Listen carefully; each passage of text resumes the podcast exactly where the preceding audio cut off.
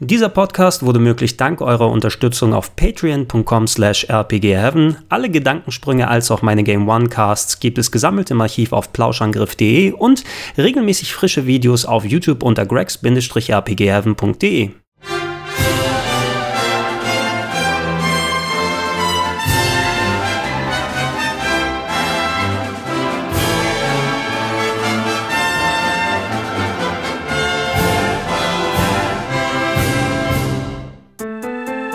Bevor wir mit dem finalen Eintrag in dieser Videoserie über die Top 101 der besten Rollenspiele aller Zeiten einen Schlussstrich ziehen, wollen wir in den kommenden Wochen äh, den sogenannten Honorable Mentions eine Bühne bieten. Das sind Spiele, die es entweder in meiner Top 101 nicht ganz in die Liste geschafft haben, aber trotzdem wert wären, damit man über sie mal ein bisschen ausführlicher redet, aber auch Titel, die von euch vorgeschlagen wurden. Da großen Dank, dass ihr euch so zahlreich an der Umfrage beteiligt habt. Und heute wollen wir mit einem der Super Nintendo-Klassiker anfangen, der meines Erachtens nicht ganz in die Top 101 gehört, aber knapp dran vorbeigeschrammelt ist: Secret of Evermore. Nachdem sich Secret of Mana Anfang der 90er als Welterfolg herausgestellt hatte, wollte man bei Squaresoft natürlich einen steten Strom an Rollenspielen aufrechterhalten und hatte zwar Titel wie Final Fantasy VI oder Chrono Trigger als Lokalisation in Arbeit, das war allerdings noch nicht genug und es wurde eigens ein US-Studio ins Leben gerufen, was sich um Spiele und anderweitige Projekte kümmern sollte. Das erste Game, was da entstanden ist und leider auch das einzige, war Secret of Evermore, das, wie der Name es schon sagt, doch einiges bei Secret of Mana sich abgeschaut hat, inhaltlich als auch spielerisch. Um die Story kurz zusammenzufassen, möchte ich euch gerne einen kleinen Absatz direkt aus dem deutschen Spieleberater vorlesen, denn der fasst die Dinge so gut zusammen, wie ich es nicht könnte. Also, eigentlich seid ihr ein ganz normaler Junge. Ihr esst gerne Pizza, schaut euch jede Wrestling-Veranstaltung im Fernsehen an und träumt nachts von Claudia Schiffer. Nur eine unwesentliche Kleinigkeit unterscheidet euch von den anderen Millionen von Teenagern auf diesem Erdball. Ihr wurdet durch Zufall von der Maschine eines verschwundenen Wissenschaftlers in die Fantasiewelt von Evermore transportiert. Keine Pizza mehr, kein Wrestling und keine Claudia Schiffer. Sehr traurig.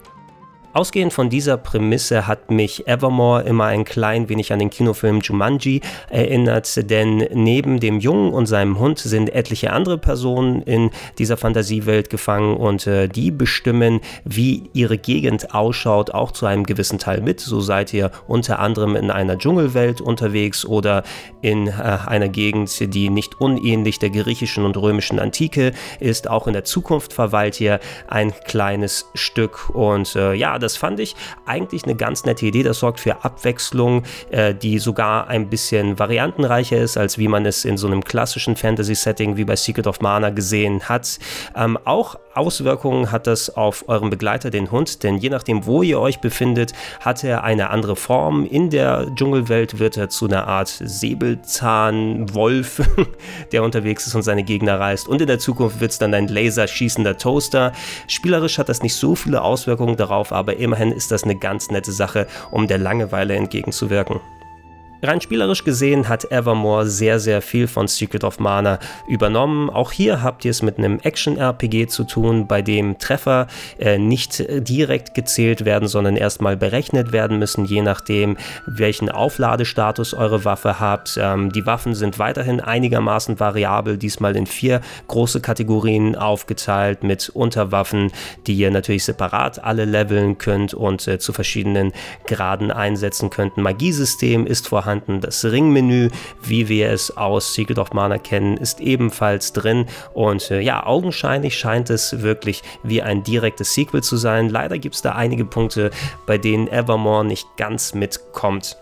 Obwohl ihr in Evermore zu zweit unterwegs seid, gibt es leider keine Möglichkeit, im Multiplayer zu spielen. Euch bleibt nur äh, per Select-Taste zwischen eurem Charakter und eurem Hund hin und her zu wechseln. Das könnt ihr aber eigentlich genauso gut auch der KI überlassen. Dazu fand ich das Magiesystem einigermaßen überfrachtet. Äh, es basiert auf dem Crafting-Prinzip. Ihr sammelt Elemente und äh, andere Gegenstände ein, die ihr im Menü zusammen craftet zu einzelverwendbaren Magien. Aber das äh, war mir einfach zu anstrengend auf Dauer und da habe ich lieber normal gekämpft. Ähm, dazu habt ihr es mit einer ziemlich aggressiven Gegner-KI zu tun und ähm, nur leidlich gut funktionierenden Hitboxen. Das äh, heißt, die Gegner bedrängen euch sehr stark und oft, obwohl ihr eigentlich richtig positioniert seid und auf die entsprechende Aufladung der Waffen geachtet habt, schlagt ihr daneben und äh, das kann doch ziemlich frustrierend sein. Gerade wenn dann große und aufwendige Bosse auf euch warten, wo ihr merkt, oh, hier habe ich keine Schnitte und jetzt muss ich erstmal einige Zeit verbringen, damit aufzuleveln und leider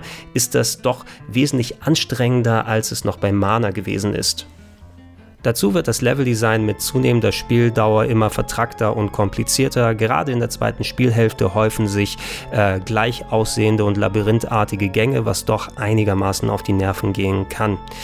Ansonsten gibt es aber auch einiges Positives an Secret of Evermore zu finden. Die Grafik ist zum Beispiel ziemlich gut gealtert und sieht durch die vielen eigenständigen Locations immer noch ziemlich gut aus. Äh, dazu möchte ich ganz besonders die Soundkulisse loben. Ähm, Jeremy Soule, der Komponist, der heutzutage am ehesten für solche modernen Klassiker wie Skyrim bekannt ist, äh, hatte da eine seiner ersten Auftragsarbeiten und hat äh, nicht nur viele schöne atmosphärische Musiken auf die Beine gestellt, also das hört sich echt komplett anders an als die üblicherweise peppigen Melodien der Japano-Komponisten, kann ich sehr, sehr empfehlen. Es gibt auch ähm, ordentlich viel Ambient-Sounds, es gibt äh, Geschnatter von Leuten auf einem großen Marktplatz, es gibt entsprechend Dschungelgeräusche, wenn ihr in so einer Location unterwegs seid. Und ähm, auch wenn die Musik hier und da ein klein wenig spartanisch eingesetzt wird und diese Ambient-Sounds ähm, in der Vorderfront sind, ähm, so in der Mischung hat man es auch wirklich nicht auf dem Super Nintendo gesehen. Und es ist durchaus wert, dieses Game in in der Form zu erleben.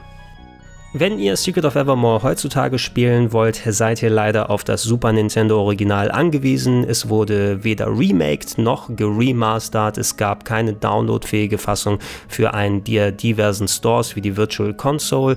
Dafür kann man zum Glück aber sagen, dass wenn ihr nicht unbedingt auf eine vollständige Ausgabe mit der großen Verpackung und dem Spielberater aus seid, es zu einem einigermaßen günstigen Kurs bekommt. Zum Aufnahmezeitpunkt liegen die Preise auf den gebraucht Online-Händlern bei so um die 30 30 bis 40 Euro. Da kann man auch sagen, die deutsche Lokalisation ist durchaus unterhaltsam und gelungen und dann kann man sich das auch gerne in der Fassung geben.